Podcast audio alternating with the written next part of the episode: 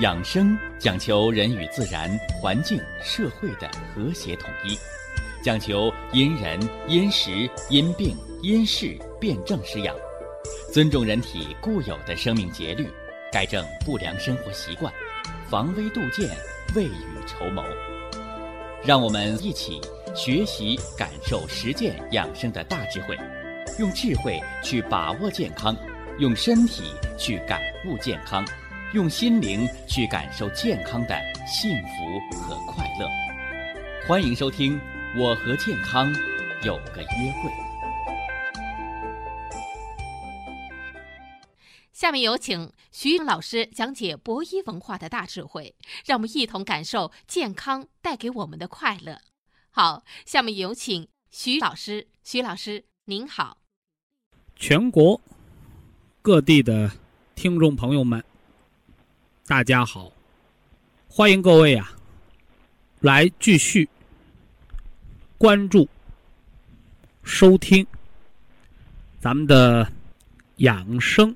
健康论坛，呃，这段时间呢，啊，咱们再给大家说这个中风，啊，呃，中风病是对心脑血管意外的一个统称，那非常概括的一个说法，是吧？啊，你像这个脑中风，呃，脑出血、脑血栓、脑梗塞。啊，眼中风是吧？眼底出血。心脏中风呢？啊，心肌梗死，啊，心绞痛叫小中风了啊。腿中风可不可以呀？下肢动脉闭塞症，腿坏死了。肺栓塞啊，这是肺脏的中风。所以在人体当中啊，中风病无处不在。所以呢，祖国中医说，人百病。手中风，啊，手中风，啊，特别是啊，近些年来啊，在全国啊，这个心脑血管病啊，已经超越了癌症，啊，成为慢性疾病当中的人类健康的头号杀手，所以印证了几千年前的那句话。人百病手中风啊，的确是第一啊。呃，中风病呢是急性发作，意外嘛，啊，带有一定的不确定性和突然性啊，还有一定的不可控制性，是吧？这块可能大家不容易理解哈。什么叫不可控制性？啊，说你开车方向盘往哪掰，这车往哪走，这叫可控。走路。啊，腿往哪面迈，人往哪面走，这都是可控，是吧？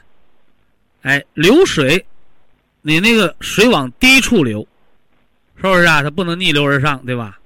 哎，那火苗子往哪烧，它就不可控，是不是啊？你能说来，你这个火苗子别烧太大，是不是啊？它有时候不可控，所以说你像那个幺幺九救火那个，一般的救火车到了。啊，房子都烧落架了，对不对？啊，还有呢，那个大的河流，一旦洪汛、洪峰，是吧？特别那个飓风，还有什么台风、飓风、洪水，这都无情啊，是吧？所以说，水火无情，不可控制，啊，不可控。所以中风呢也有不可控性，所以因为中风的突然发作不可控制。伤害性又极大，所以我们常讲说中风可防不可治，啊，可防不可治。说一句很无奈的话，其实有时候人得了中风，真有一种生死由命、富贵在天啊！你再大的医院，啊，脑出血、心梗也有死人的，是不是啊？哎，那也有病人呢，梗七八次没死了的。是不是啊？哎，所以中风可防不可治啊，可防不可治。啊，那有的人说我们住院半个月花三万五万有治好的，哎，你那个都叫什么呢？控制住了，啊，都是有机会把命保住了，说明你不严重，是不是？啊，不严重，而且那个根本也不叫治好，啊，叫缓解。所以中风得完一次没完，啊，几次三番的复发，是吧？时间久了还脑萎缩，老年痴呆症，一个女儿，八十多岁的老父亲，老年痴呆症，晚上不睡觉，啊，给他折腾这个烦呢。我说不是老人想，是他得了病，啊，按中风调治吧，啊，有条件的住院。所以这个时候啊，我们就要深深的感觉到。啊，医院呢不是在孤军奋战。啊，医院呢不是治病救人的最后的稻草。啊，和全国的白衣天使、医务工作者，啊，我们是一个战壕里的兄弟，啊，并肩作战。能治的，你们医院治，我不拦着啊。你在调养过程当中调养不及时，急性发作的，赶紧到医院抢救。所以急则住院，缓则养生，是吧？你这干工作有点这个拈轻怕重，是吧？你怎么不到医院去当急诊科的大夫啊？是吧？哎，这个文道有先后啊，术业有专攻，是吧？所以啊，啊，所以急诊科呢不缺我这样的大夫啊，但养生界啊，咱们争取干一行爱一行，是吧？争取行行都当他个状元，是吧？所以养生这儿啊，其实也是任重道远的啊，任重道远的。呃，特别是这个低血压，也是病啊。现在好多人还说呢，我血压正常，然后，正常多少？七十一百一啊，七十一百。我说七十一百一是低，是不正常。那大夫说正常，你看，你看就说我们的工作呀，做的还不到位。啊还没有把一盲扫干净啊，是不是？哎，啊，昨天给大家讲了低血压病的危害，啊，中风六大病因，头号是高血压病，是吧？因为占了百分之九十。第二号就是低血压病，因为现在太多的人不把低血压当病。所以我给低血压起名“隐形杀手”。为什么低血压是隐形杀手？血压是血液给血管壁的一个测压力，这是我们用血压计测出来的。你知道这个压力有什么用啊？哎，这个压力的本质是血液在血管当中。循环的一个动力，所以我把血压叫做人生命活力的一个风向标。高了，是不是啊？那电压高了，灯泡就烧了；血压高了，脑就出血了，眼底就出血了。低了，低了，电压灯泡就灭了，电视呢就黑杠子了。血压低了，血就不流了，头也晕了，眼也花了，胳膊腿也软了，时间久了，大脑也萎缩了，胃肠也萎缩了，肌肉也萎缩了，你就变成了灾区，你就成了贫瘠的土地。所以低血压也是病，啊，隐形杀手，啊，隐形杀手。咱们讲了低血压的原因。啊，低血压病的形成原因，啊，饮食，啊，睡眠，起居，心情，劳累，是不是啊？包括有没有消耗类的疾病，老拉稀的，为啥血压低呀？营养都拉没了，对不对？哎，老忧虑的，是不是啊？哎，性格内向的。是吧？肝气不舒，这样的人不但血压低，还在制造肿瘤啊。淤血是肿瘤的生身父母，所以西医叫细胞突变叫肿瘤啊，中医呢叫大血包，就是淤而成结，结而成瘤啊。淤血就是瘤子啊。好了，中风形成的六大病因当中，这高低血压咱们说完了今天说高脂血症啊，说一说血里边的油，是吧？以后大家呀不用给我念是吧？什么甘油三酯高，胆固醇不高，你说那有用吗？是吧？一损俱损，一荣俱荣，他们统称为血脂，是不是？血脂起到什么作用？你像那个住院不能吃饭的，医生为什么给你打脂肪乳啊？是不是啊？这脂肪乳打多了，是不是高脂血症？没错，这是没错的啊。那你打脂肪乳，它恰恰也说明了这脂肪它在人体当中起到的作用，就是人体营养和能量的一个蓄电池，是不是？所以啊，人呐。想长命百岁，百岁老人的十大特征，其中有一条，就人到老了得微微发胖，是吧？因为人老了就阳虚了嘛，血压要高一点是不是啊？啊，人呢略微胖一点胖是为了有更多的能量蓄积，但胖归胖，你不能胖到血管里去，血管里边的油多了，你血管就容易堵塞，就容易动脉硬化。所以血脂的第一个作用，它是人体能量的蓄电池。血脂过低是营养不良的表现，血脂过高是富贵病、糖尿病的表现，对不对？所以血脂高了，人体当中参与脂肪代谢的最重要的消化器官——肝脏，是吧？我曾经拿出来。半个月、一个月的时间，专门给大家研究脂肪肝的治疗，啊，而且给大家推荐了物美价廉的大山楂丸。那么，人得脂肪肝，开始啊，很多人认为没事儿。后来呢，在欧洲做了一个调查，脂肪肝它在一定程度上是可以恶变的，啊，现在人都这样啊。你说别的病没人理会，你只要蹦出一个癌字那眼珠都瞪溜圆，好像这年代是不得癌不死人似的，啊，其实根本不是那么回事这个在肿瘤突变课上我给大家讲过啊。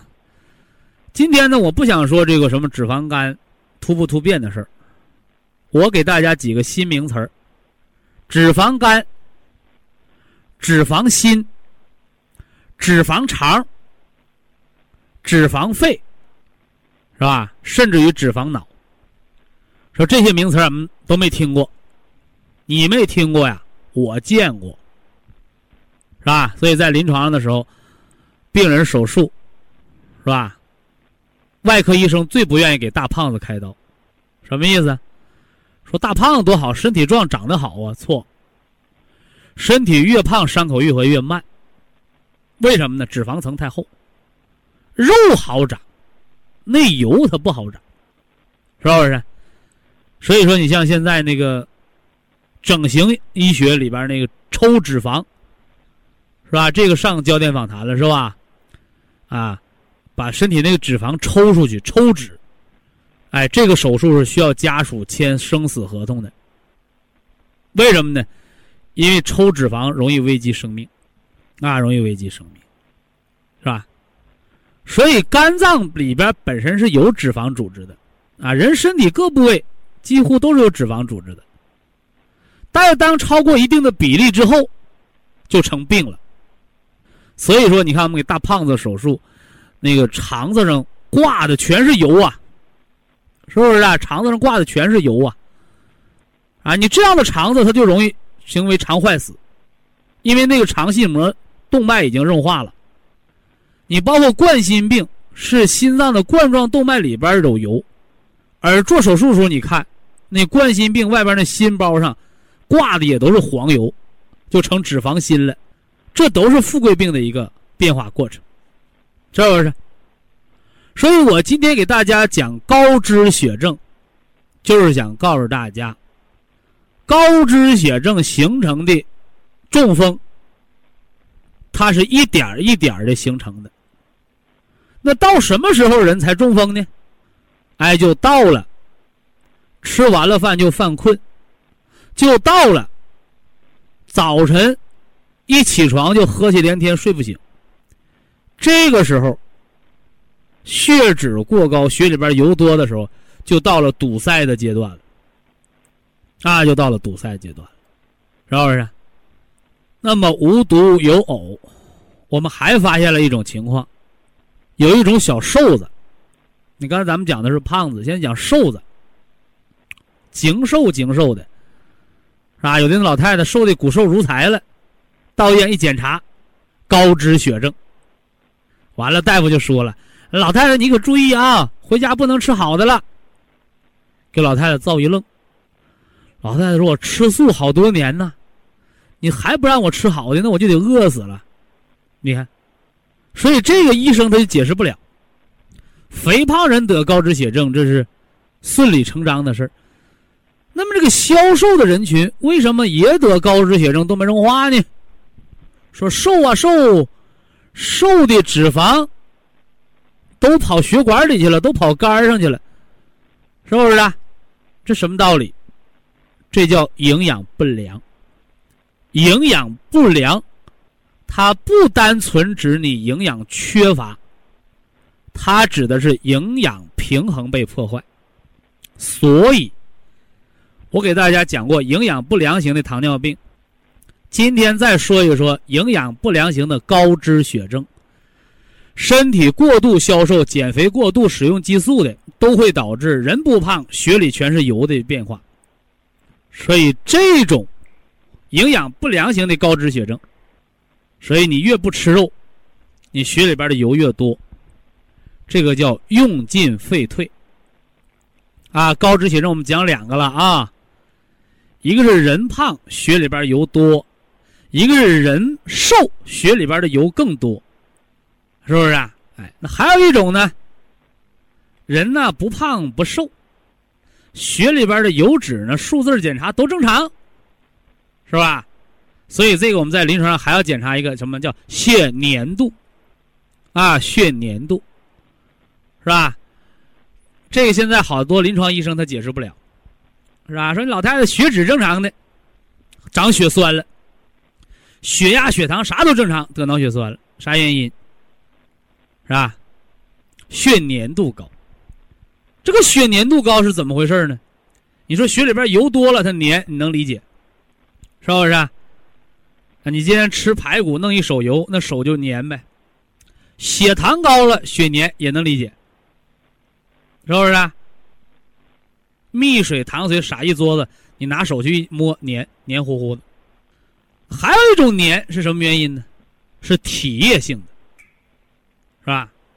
就是你的。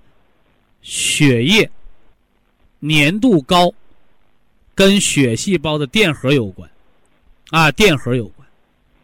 这我跟大家讲过是吧？为什么做心电图能知道心脏好坏啊？啊，因为心电图测了心脏的电流。那心脏电流，心脏里边没插电，咋来的电呢？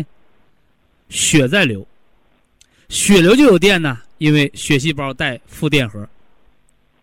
所以血细胞排着队走，电荷排队走就形成电流了。车排队开叫车流，对不对？啊，所以说你拿那照相机用慢快门，你在立交桥一照，那晚上都是光带。什么叫光带呀？就曝光时间拉长之后，那车灯划过的弧线，它就连成一条光带。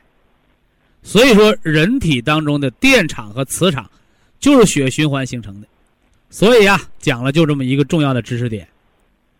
中风六大病因的第三条，高脂血症、高粘血症，是吧？什么时候得中风呢？也就是到了吃完饭就困的时候，早晨起来还没精打采，老是睡不醒的人，你一定要到医院检查血脂、血糖、血液粘稠度。啊，因为这些都是造中风的信号。调血脂，什么调？大山楂丸调血糖，这在糖尿病专题我会讲，今儿不说啊。调血粘谁来调？补酶 Q 十，是吧？所以这个 Q 十我给大家讲过，有几块钱一瓶的，为什么你吃了不见效果？因为那个 Q 十是死的，所以 Q 十要放在你家什么呢？别搁阳台上晒啊！所有保健品、所有吃的东西，避光、阴凉的地方来保存，是吧？哎，保持它的生物活性，啊，是这么个道理。以下是广告时间。博一堂温馨提示：保健品只能起到保健作用，辅助调养；保健品不能代替药物，药物不能当做保健品长期误服。呃，中风这历史呢比较悠久，是吧？人百病首中风啊，啊。所以，这个中风呢是危害人类生命健康的头号杀手。我一说这个中风，啊，好多人就想到了，啊，那个偏瘫、半身不遂是中风，是不是啊？口歪眼斜、流哈喇子那是中风，是吧？呃，其实呢都不尽然，啊，这大家都是。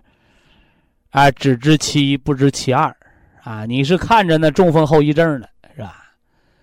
实是中风的人群远远比这个大的多的多啊，多的多。呃，你包括那个眼底出血、失明，啊，这个也是中风，是吧？你包括那个股骨头坏死，是吧？其实它也是中风，为什么呢？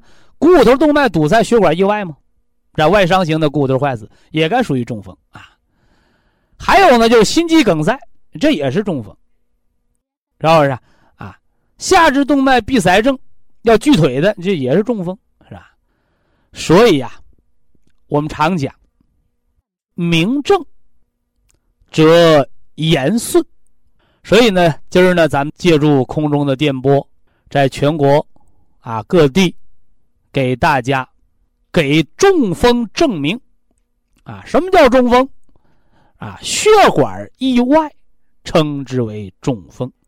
所以中风病它的人群是非常广的，但是现在呢，人们常常的把这个脑血管意外当成中风，是吧？这个认识理解就比较狭隘了，是吧？呃，这个呢，早在以前我也给大家讲过啊，呃，我说中风啊，有它的这个随意性。啊，什么叫随意性啊？你像我们这个想上北京，你就得买北京的车票；我们想去深圳，啊，你就得买深圳的车票。这叫有目的性。呃，这个中风病呢，它往往不是这样的，啊，往往不是这样的。他不能说我今天我就想把脑袋给他梗了，这些血栓是不是啊？他就打好招咱们一起去攻那个攻脑，在脑给他堵上。哎，他们没有这样的运筹帷幄、决胜千里的这个智慧，所以血栓呢，它还是很随意性的，啊，很随意性的，啊，就好比那天上飘下的云，是吧？我们见过天上飘一块云过来，你谁知道哪块云在下雨？谁知道哪块云在下雹子呀？所以有经验的人他知道，白云是不下雨的，乌云呢是下雨的。那黑黑的、透黑透黑的云团的云彩，在这个山坳里头，那下的它就是雹子，对不对？哎，所以这也叫经验，啊，这也叫经验。但是经验这个东西，它又是一个最靠不住的东西，是吧？你说这块云彩一定下雹子，那来阵风把这云彩给吹散了，它没下雹子。所以说呀，这个中风的预防啊，往往啊。我们这些保健医生，总干着一些费力不讨好的事儿，甚至还碰到一些这个老爷子，啊，那老头可倔了，是吧？碰人家抬杠。你看我给大家讲过哈，你看咱们中风第一课，我就给大家讲了，我说这个这个高血压是脑中风的罪魁祸首，脑中风有百分之九十往上的病人。都是因为高血压病到了年头了，到了什么年头了呢？哎，第一个叫失控，啊，吃假药控制不住了。第二个叫什么呢？第二个叫居高不下，多高？一百八、两百。所以为此呢，我给高血压还起了几个名是吧？呃，这一百八叫中风警戒线，两百呢叫生命线。你看，就有那老哥，他就跟我抬杠，我高血压一整就两百，是吧？我两百了，到医院给那大夫都吓懵了，那我就没事儿。所以听了这样的这个电话之后啊，你说我这个心里啊，又好笑又可气。我想，我说你这老爷子，你你跟我显摆这个有啥用？是不是？啊？人都说上了年纪，是吧？老要张狂，少要稳，是不是？啊？说年轻的时候我们要谦虚，是吧？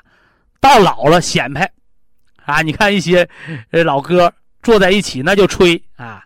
那我儿子是博士，是不是？啊？我儿子中科院的。啊，我儿子美国总统，那就吹着唠呗，是不是？哎，你这吹吧，你脸上都有光。那你说你血压两百，你没得脑出血，你说你吹个啥？只能叫侥幸。大家伙一定要注意啊，这个心脑血管病啊，不发病则已。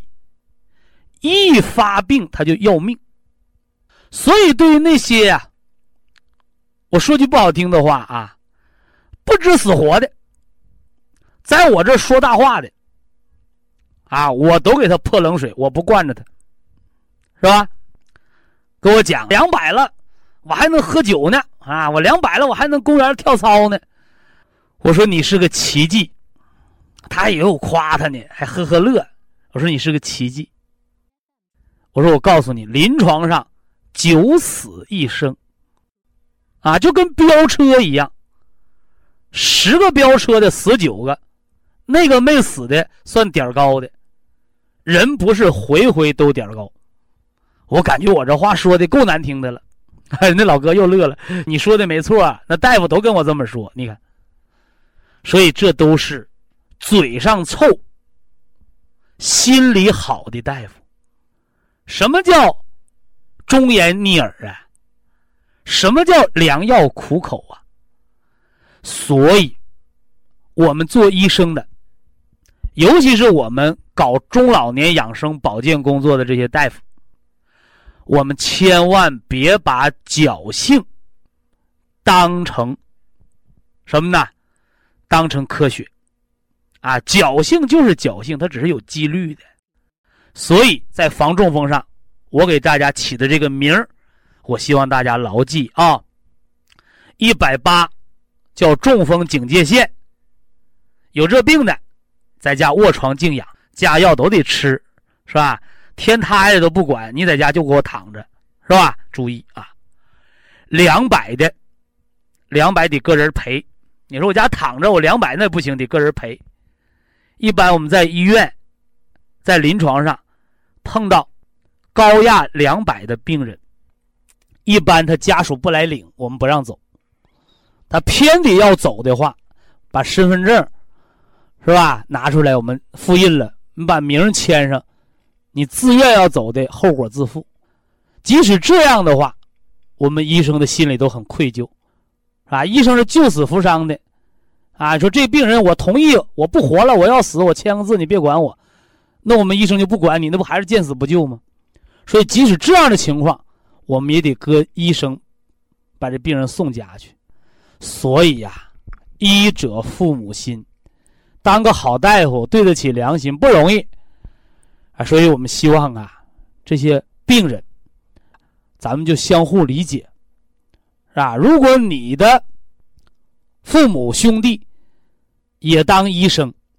过年过节的，你常跟这些大夫吃吃饭、喝喝酒，你也就知道当大夫的苦衷了。啊，治好了病都谢你。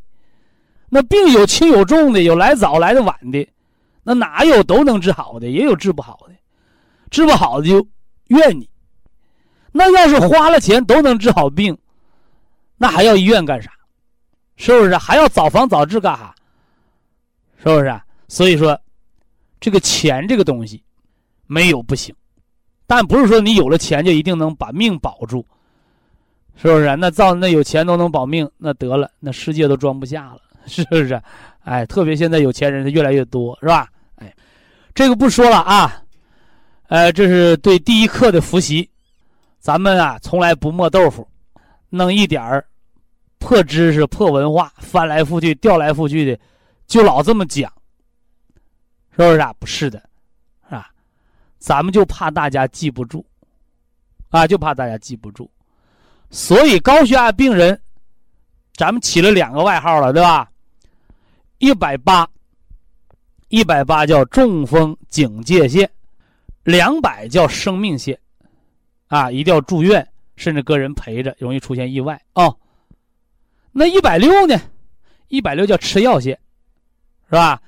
所以说，你看现在有些人呢，他表面上他是信任我，是吧？啊，唠嗑唠的也可亲了，但我心里有数啊，我也不是小孩儿，是不是？啊？你说我两句好话，飘我两句，我美的找不着北了，不是小孩了，不是那年轻的时代了，是吧？是吧？是。啊，你自己停药不是我让你停的，我可以不负责任，是吧？但是你吃了我产品，你万一出点事儿，我良心上受谴责，是不是？所以我这个人，我就跟他较真儿。我谁让你停的？完了，在那傻笑，我自己停的，我听别人都好了。我说我再问一句，谁让你停的？我自己自己停，出问题活该，是不是？严师出高徒，是吧？你做这个保健，做这个医疗产业，一定要严谨。我就问他，我说我让人停加药，什么样的水平停？你说八十一百二，高血压症状没有才能减药，有减到停半年。你看他啥都知道。我说那你啥意思？是不是？他说我停药了，我血压也没高，我现在挺好的，一百五六。你看，我说你不是在捧我。我说你这人是在害我，是不是？所以呀，我这个人呐，可愿意听别人在那说大话、吹牛了，啊，因为什么呢？说大话的人让他使劲说，让他使劲往大了说，往高了吹，啊，什么今天搁美国进口的了，明天从火星上整来好东西了，使劲吹，看你能吹到哪儿。因为中国人有老话啊。是吧？捧的越高，掉地下的时候摔的越疼，啊！所以呀，成年人，是不是啊？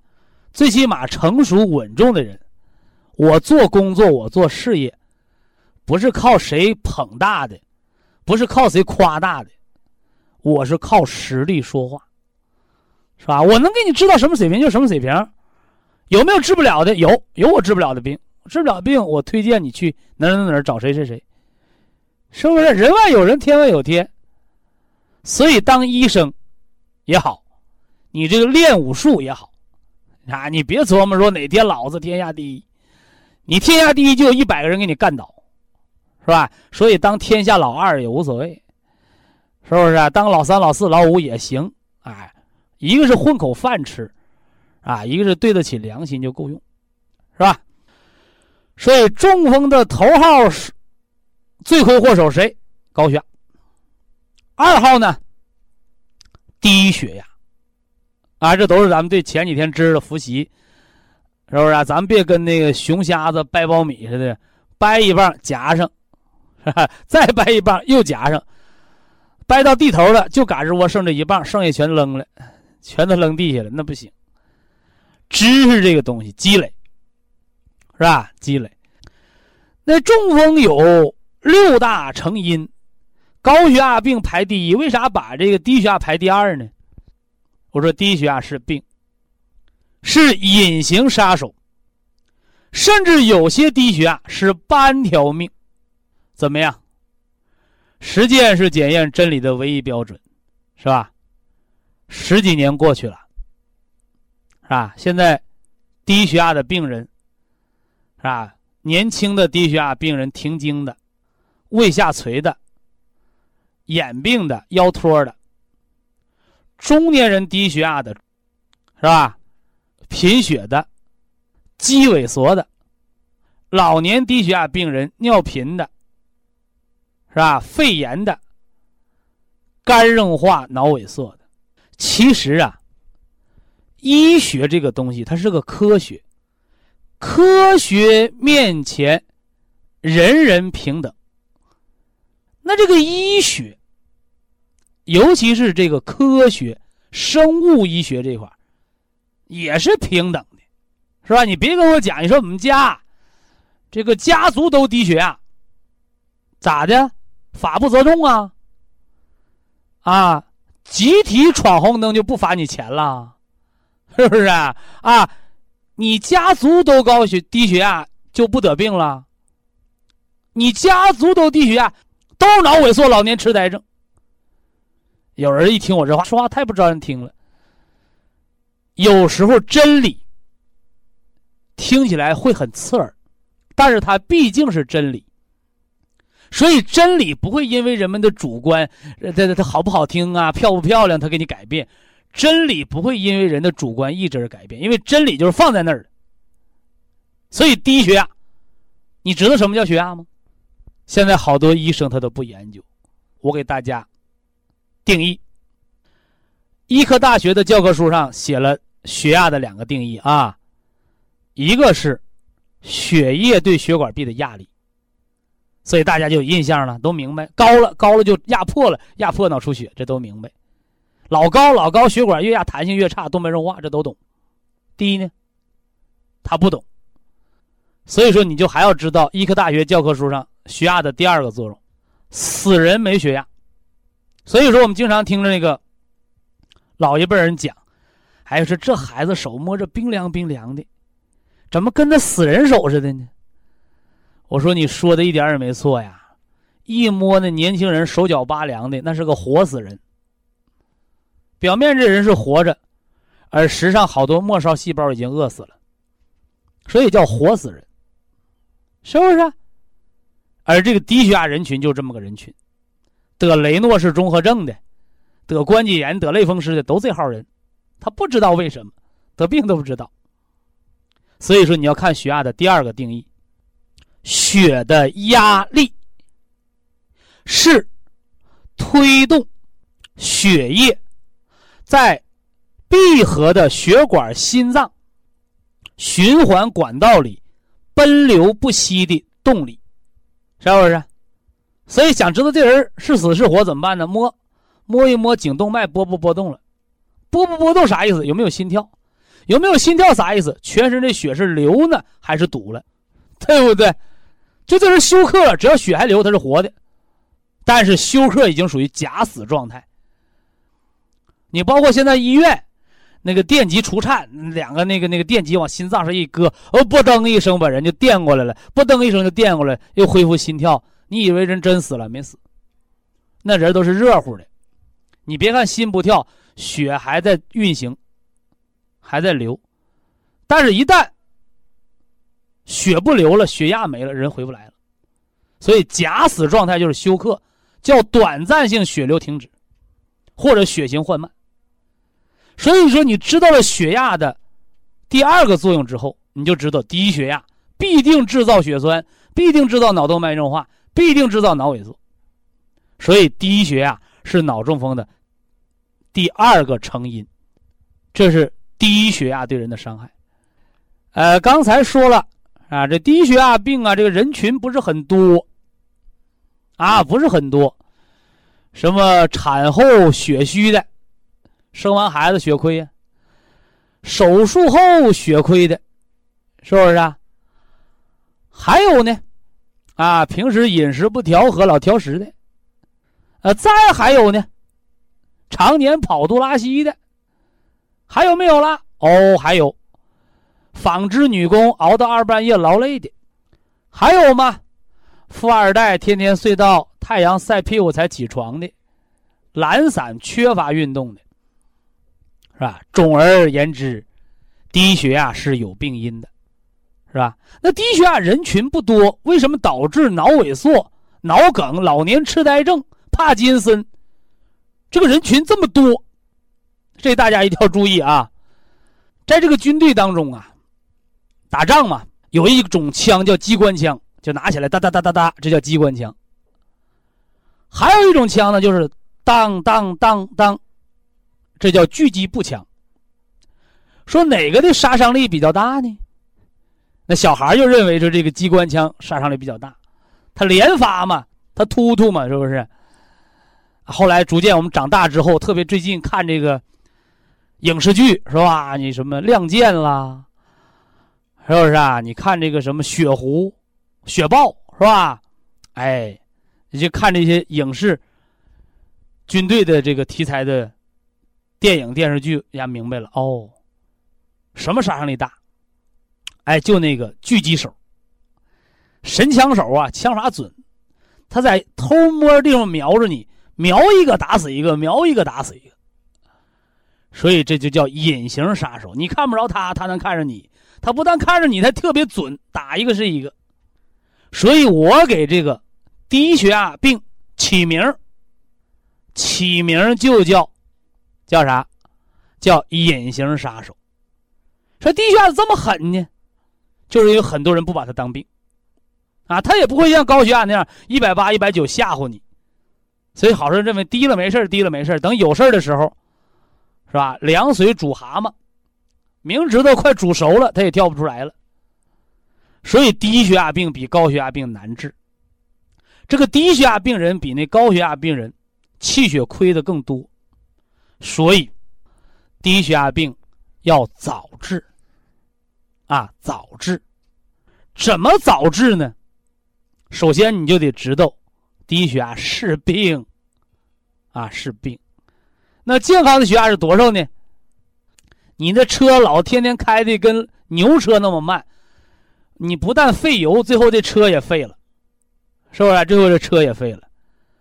所以这车呀，开到一个最佳速度，开到八十公里。或者九十公里每小时的时候，这是一个车的最省油的状态。那么这个状态就相当于人年轻的时候八十一百二的状态，六十岁往后年老的时候九十一百四的状态。车有最省油的速度和开法。老话说，你不但会开车，你还得会修车。啊，实际上不用会修车。你会开车会养车，你的车就能多开几年，晚点报废。我们一部车尚且要看说明书，要知道怎么保养，是不是啊？那便宜的车五六万块钱，那有钱的买那豪车一百多万呢。你那车你都买起来一百多万，你这个人，你这副心肝脾肺肾，你这挂肠子，你这条小命三十多岁、五十多岁，你开了三十年、五十年，你会修不？你看过人体保养手册没有？你会用不？所以今天我就教大家一条：你不想你这部车，你这个人，你不想提早报废，你要上的第一课，你就得懂得血压，八十一百二，九十一百四，这是六十年前。六十年后，人的黄金血压值，是吧？低了，低了，车就会积碳，人呢就会动脉硬化。所以低血压是隐形杀手，杀伤率高。不是低血压危害多大，就是大家对低血压的无知、放任自流。所以我很荣幸，我用了十二年的时间呐，朋友们说着轻松，上嘴唇一碰下嘴唇。是吧？十二年时间，一天一天，一年一年的，是吧？我让现在我全国的听众朋友知道低血压是病，所以我感觉这是大功德，那低血压病怎么治呢？是吧？啊，饮食、睡眠、起居、情绪、运动很多方面，啊，很多方面，所以这些方式和方法。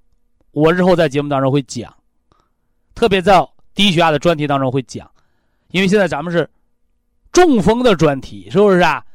哎，咱们知道知道低血压危害就行了。这是中风的专题，低血压会导致中风，所以低血压我可能讲的不够细致，但是不要紧，是吧？我会安排我的学生助手店内的健康大课讲，是不是？把我节目当中没有讲细的，让我的学生把它补细了啊。所以这个低血压，是吧？六十九十叫半条命的血压，六十九十手脚拔凉啊，六十九十走快道都容易休克啊，六十九十怀不了孩子，怀了也是流产呐，是不是啊？六十九十到老了就是老年痴呆、脑萎缩呀、帕金森呐，三个月到半年以上的调整，这说的是这个六十九十半条命的低血压啊。此外，春秋养肝，是吧？冬夏补肾，这个原则是很重要的，是吧？人到老了，什么老了？就是肝肾老了。那有人说不管脾呀，脾脏呢是粮草官啊，脾脏粮草官啊是可以调的。另外，一年四季都是可以调脾的。所以，中风的第二大病因低血压，我们总结到这儿了，是吧？第三大病因。是高脂血症啊，我们给大家讲了脂肪肝的调治啊，脂肪肝的调。高脂血症，血里边的油高了，血里边的油是干什么呢？是人的营养。所以高脂血症要什么呢？要吃食疗化脂。食疗化脂就是荤素搭配啊，你吃的肉太多，肯定血脂高。你不吃肉的人。吃素的得了血脂高更难治，用进废退。所以那些吃素的人一定要吃豆腐。那么高脂血症吃什么？吃大山楂丸。现在不少人把大山楂丸当成降脂的药了，所以这个也是我在节目当中讲解，可能大家理解的一个偏差。呃，大山楂丸叫化湿的药，啊，别当成降脂的药，叫化湿的药。而这个大山楂丸化脂、化湿，一个是化动脉硬化的湿，一个是化湿疹的湿，再一个还化你的脂肪心、脂肪肠、脂肪肝所以这山楂丸这东西不错。那么高脂血症，它形成中风的边缘就是人吃完饭就打盹啊，吃完饭就打盹。所以怎么办呢？少吃饭，少吃饭不是让你少吃主食啊。就是你整个的主食和副食的量少进食，少食多餐，三个月定期检查，是吧？而且不吃肉的要争取吃肉。非常感谢徐正邦老师的精彩讲解，听众朋友们，我们店内的服务热线零五幺二六七五七六七三七和零五幺二六七五七六七三六已经全线为您开通，随时欢迎您的垂询与拨打。下面有请。打通热线的朋友，这位朋友您好，这位朋友您好，哎，徐老师啊，哎，我是辽宁盘锦的听众哦，盘锦听众啊，哎，我那啥，我早晨我昨天呐跟您打，这几天又连续打电话，打多少天了，就是还没打过去，说明咱这电话还挺火，啊，因为啥呢？我这个有个也特别就是棘手的问题呀，也特别发。呃，直接说问题，希望我们能为您排忧解难啊。哎，我家孩子今年呢七岁，呃，七岁得那过敏性鼻炎，那个就是啥呢？我前几天啊上咱那个就咱那个盘锦这个店儿去来的。这孩子过敏性鼻炎咋得的？他是我分析就是啥呢？可能是感冒引起的。你看，过敏性鼻炎，它首先得有过敏源。啊，老百姓的话讲，中毒了得啥中毒啊？是不是啊？你过敏性鼻炎，你不得找过敏源吗？你不能说我感冒过敏，过敏感冒那不切不切实际啊。我打断你你一句话啊，他啥呢？早晨起来在这个就是在卧室吧，他不咳嗽，就到啥去？就到一到那个卫生间和那个就是餐厅。哎，就上那个，就是到比较冷的地方，比较阴寒的地方一凉，哎哎，有的大夫，西医大夫把这叫冷空气过敏。啊，他马上就咳嗽，哎呀，咳了咳，每天就早上就这一天，晚上，哎呀，这就过敏性鼻炎应该在鼻子上，你咳嗽它不就不是鼻子的事儿了吗？啊，所以呀，这里边叫漏洞百出。这个啊是啥？嗯，常给大家讲，咱们中国的传统中医文化当中也经常这样的说：人生百病，根根在五脏，你那根源在内脏里头呢。那鼻子的根儿是哪儿？你知道不？肺肺，我经常都听你的那个。那为啥搁热被窝里头他不咳嗽，也不那个鼻子难受？他为什么一到卫生间呢？一到餐厅啊，一遇这个凉的冷的空气，他犯病？为什么？因为那个地方冷。你为什么到冷的地方你就出现这个症状？说明你身子骨里头管你鼻子这个肺脏的那个阳气不足。哎，所以过敏。西方医学讲过敏叫免疫变态反应，是吧？他老找过敏源，这冷空气你谁能避免得了？避免不了，所以不是躲，而是调，增强你内脏，也就是我们这个肺和鼻的抗寒能力。那怎么办？虚则补之，寒则泻之嘛。哎，你就给他吃什么呢？吃这个养肺的食补。他那个就是白天的时候吧，哈，他那个不咳嗽，就是早晨。起床之后，这个半拉点之间吧，就咱俩刚才说那话算白说了。嗯，我不刚跟你说完吗？为什么在热被窝里头他不犯呢？嗯，你把那个花盆搁屋里头养着，它不换。大冬天你拿外边冻，看能冻死不？对对对对对对对。你那个肺阳气，你在暖温床里的时候，它不需要考验它。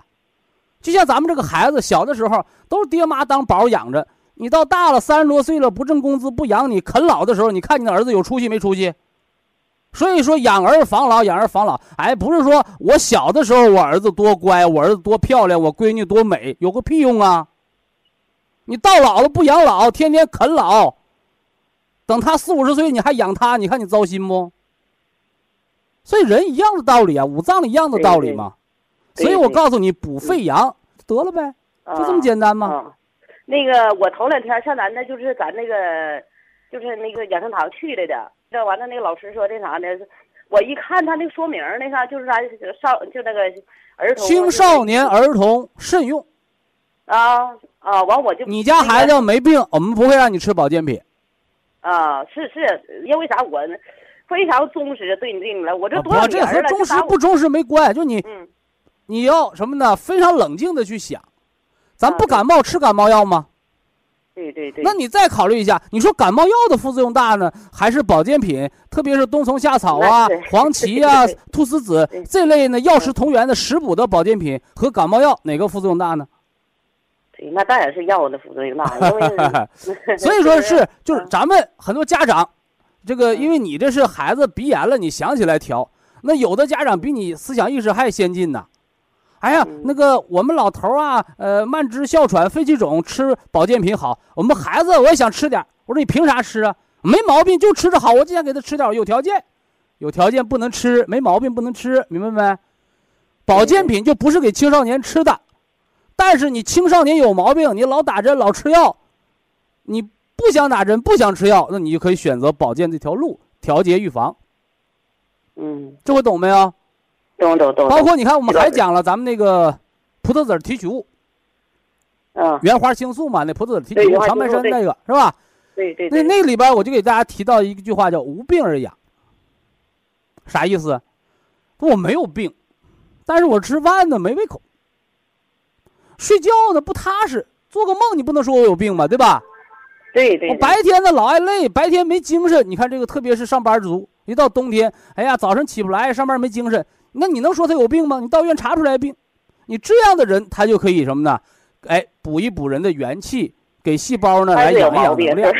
哎，就就这么回事吗？不就是？对。哎，那个啥，那个我家孩子就是呃，一天就是早早晚的呃，就是晚晚。刚说完啊，嗯，你孩子早晨没打喷嚏，没咳嗽，连续一个礼拜往上，嗯，一个礼拜往上，一个礼拜都没没犯了，你就给他每天晚上吃三粒就行。啊，你说现在我们哦孩子正打喷嚏、流鼻涕挺难受的时候，你就按他早中晚各两粒，或者你怕麻烦哦，把这六个分早晚各三粒给他这么吃，吃到哦你不咳嗽了，也就半个月一个月的事儿，完了你再减下来，完了里外里你就给他吃一个冬天，吃三个月也就得了，啊，就别把这当成大病，第一别把这当成大病，明白吗？啊还有的啊。人，哎呦，过敏性鼻炎，我得那个用药水儿，我得这个用激素，胡闹，把好孩子给治坏了。就头首先别把鼻炎当大病，第二个嗯别炎，鼻炎这个毛病不要在鼻子上做文章，要寻经归络找他脏腑。嗯嗯，那我知道，寻根溯源嘛我经常听咱的那啥嘛，就是咱那个角落，另外给孩子忌，口，嗯，忌冰镇饮料。呃，这个我从来不给他喝，哎，这就对了，哎喝水就是喝热的。白开水完了，嗯家里那过年的凉菜孩子别吃啊。啊，有家长都不懂，哎，那过年拌点小凉菜儿，凉菜还有一个名儿叫下酒菜，因为你酒是热的，是吧？嗯酒是热性的，容易生火的。哎，你来点凉菜，它叫下酒菜，一阴一阳为之道嘛。那小孩儿他又不喝酒，他又不吃辣椒，他吃哪门子凉菜啊？嗯那有人说，那我辣椒吃多了，来点小凉菜行不行啊？那拌凉菜里哪有不搁辣椒的？这就叫佐料。辣椒我还有还打着你了，我那个就是啥那？他辣的我不给他吃，从来不给他吃。那就错了呗。啊啊，那就错了呗。辛辣的味道是宣肺的嘛，适当的吃点辣的有好处啊。他不说刺激那个他的嗓子吗？他咳嗽啥的，就是说也刺激他的嗓子。那人那个川妹子，四川那个歌唱家，那离不开辣椒。你听他嗓子咋样？那一天呢，我还带带带着他上那盘锦那比较有知名度的那个医院，我去看，他说还是咽炎呢。我这是，所以说呢，我跟我你要知，道，你那孩子不是抽烟得的咽炎，抽烟的戒烟，不是吃辣椒多了麻辣烫给搞出来的。麻辣烫搞出来了，咱们要禁食辛辣。你那孩子叫阳虚，说白了哦，说了老百姓大俗话，叫缺火，啊啊，火力不足啊。啊，是你们夫妻二人谁的阳气不足导致的啊？哦，哎阳气不足，对，啊，就导致的。哎，那你说那个他是不是我与我们俩年龄有关系？因为啥？我这个怀这孩子三十九就怀这孩子，那你还客气啥了？嗯，你说十八岁大姑娘生的孩子和三十八岁、四十八岁老太太生的孩子能一样吗？哪个水量？哦，因为这孩子是二胎你，父母精血不足吗？哦，二胎的孩子的身体健康状况不如头胎，但是哦哎，二胎比头胎的孩子怎么着？聪明，对对对，确实叫生姜还是老的辣。你看那个一般女同志三十五岁、四十岁生的孩子，将来长大了都成大事儿为啥？他淡定。那个大孩子呀，先哭的事儿，大孩子先慌的事儿，那个小的很淡定，对对，哎，而且他心里很成，熟，但是身体偏绕。嗯，为什么呢？因为叫父精母血。嗯说白了，我我这话可能会引起中国女性不满啊。咱们女同志啊，中国女同志叫厚德载物，你就是块地儿，你就是块土地儿，种苞米长苞米，种土豆长土豆。你听说谁家这个黄土地，我种上大葱，哪天结出两头蒜来？所以说叫父精母血。什么叫母血？母亲是土地培养孩子，所以说你这个土地肥沃，它长得壮；土地不肥沃，它长得就差。而那个你说那个，就我那身体也素质相当好，就那阵三十多岁的三十，就是我怀完我问你，你三十多岁的时候好，你还是二十七八岁的时候好？你自己比，自己。那当然，对，是是是，是呢，对。好，非常感谢徐正邦老师，我们明天同一时间再会。听众朋友们，下面请您记好，苏州博一堂的地址是在人民路一千七百二十六号，服务热线零五幺二六七五七六七三六六七五七六七三七。好，非常感谢您的收听，我们明天同时间再会。